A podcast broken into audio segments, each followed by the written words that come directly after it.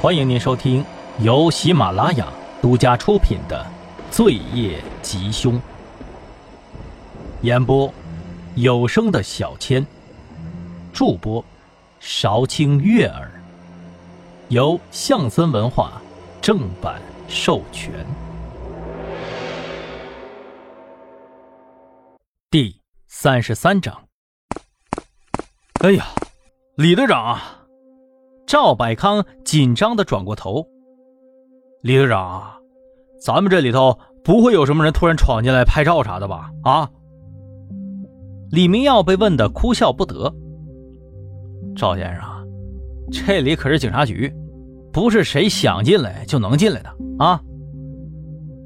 听了这话，赵百康这才松了一口气，开始卸下一身的家伙事儿：帽子、口罩、墨镜、围巾。大褂，喂，赵老板呐，你这出了什么事儿了吗？怎么突然之间这么紧张啊？哎呦我，你们是不知道啊，还不是因为那个段天狼吗？赵百康是骂骂咧咧，都怪他，可真是给我害惨了。还有啊，外面那些个媒体的臭嘴，你说你们报道段天狼的死，那就报道呗。干嘛非得把我给捎上？非说我跟他有关系，我有什么关系啊？汪旭东呵呵一笑，突然冒出来一句：“嘿，赵老板，我猜吧，可能是因为您在令郎的成人礼上说过跟段先生是情同手足，这大家不是都替您难过呢吗？腿折了呀！”李明耀瞪了汪旭东一眼，示意他闭嘴。赵百康的脸上青一阵儿白一阵儿，磕磕巴巴的说道：“哎，不不，这哎哎呀呀呀，此一时彼一时了呀，今日不同往日了嘛，不是吗？”好了好了好了，我们说点正经事吧。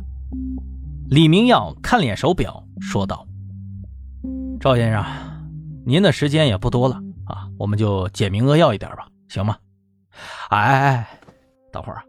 你说我忙就行了，啥叫时间不多了呀？行行行，赵老板呢？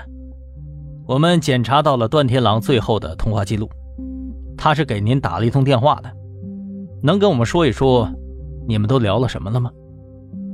哦，嗨，他呀，打电话管我借钱呢。赵百康不假思索的答道：“哦。”那他为什么找你借钱呢？要借多少啊？李明耀问道。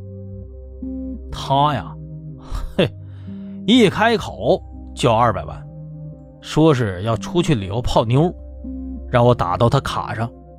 但是我公司最近资金也紧张啊，我不愿意借给他，他他不太高兴呢，他，然后就挂了。借钱，出远门吗？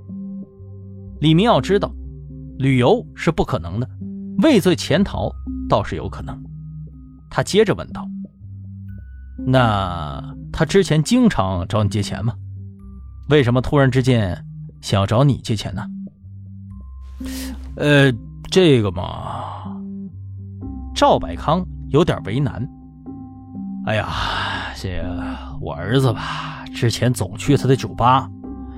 有时候他没带钱，没带够，就让段天狼直接找我要。估计就是因为这个吧，让他觉着我应该挺有钱的，会借给他吧。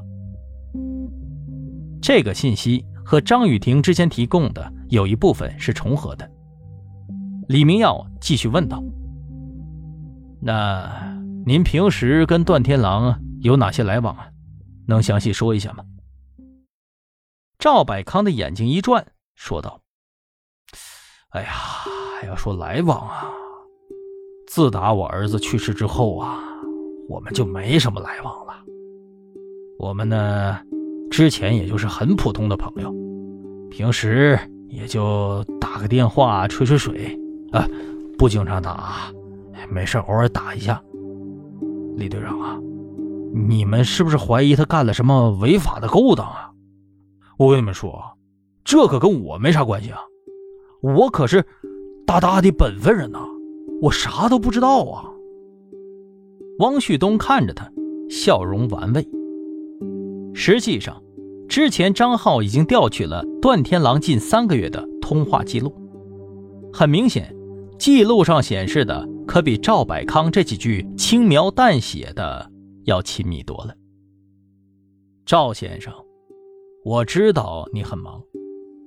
李明耀十分严肃的看着赵百康，所以，希望你不要耽误时间。说实话，段天狼的通话记录可显示你跟他经常联系啊，而且每次通话至少都是五分钟起步的。怎么着呀？他之前天天朝你借钱呢？赵百康听罢，露出了一脸愁容，犹豫再三，才开了口：“嗨呀，还真让你们给说着了。”前几年，我借了点钱给他做生意嘛，他尝到甜头了，这不赚了钱了吗？最近呢，就经常联系我，让我给他投资，他好扩大生意的规模，说什么好像要再开两家酒吧还是什么的。这这这别的我就真不知道了。汪旭东继续问道：“行，那你说说。”你跟段天狼怎么认识的？啊，那那个那个，嗯，那个段天狼之前不是做点小小小生意嘛？啊，我经常光顾，久而久之就就认识了。说清楚点，什么小生意啊？赵百康看着汪旭东一脸的严肃，咬了咬牙，豁出去了。哎呀，我说汪警官非要问，哎，就是段天狼之前不是干皮肉生意的吗？我有一个朋友经不住诱惑啊，没事总去光临，嗨，久而久之就熟了。哎，我我我是好人。赵先生，你真有这样的朋友吗？不会就是你吧？啊！汪旭东继续说道。赵百康被呛得说不出话来，最后只能点了点头。李明耀继续问道：“赵老板呐，我们都查过了，三年前，也就是段天狼成立酒吧的时候，你和他的账户都有巨额入账，还有房产，能说说都是什么来源吗？”啊，呃，是是啊，这是，呃，啊，那个，当时啊，对对，当时啊，滨海市不是招商引资吗？来了一些外地的富商，我呢就想把生意吃下来，就带着他们去段天狼那块玩人家玩的高兴啊，就就就就手赏脸给给给我们的。真的没有别的交易了。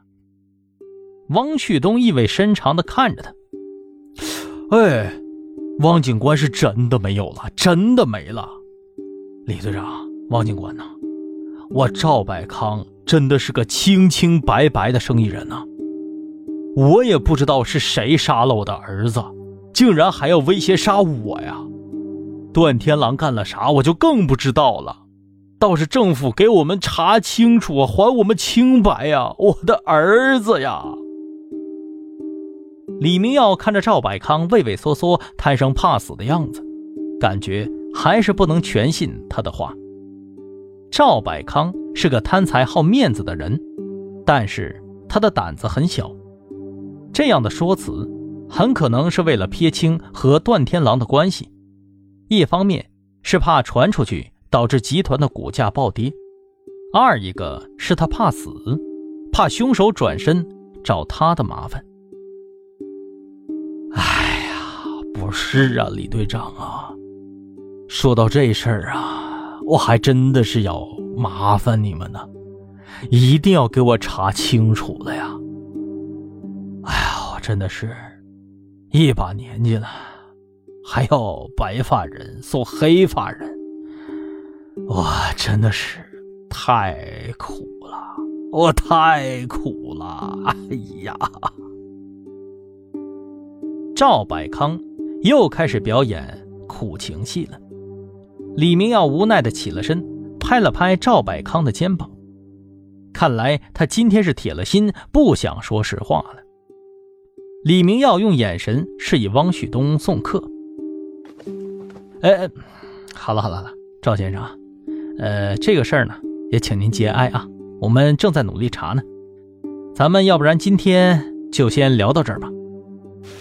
啊，哎，哎，好吧，好吧，你们一定要加油啊！赵百康说着，又开始戴上了他的墨镜、口罩、帽子、围脖，鬼鬼祟祟的出了门。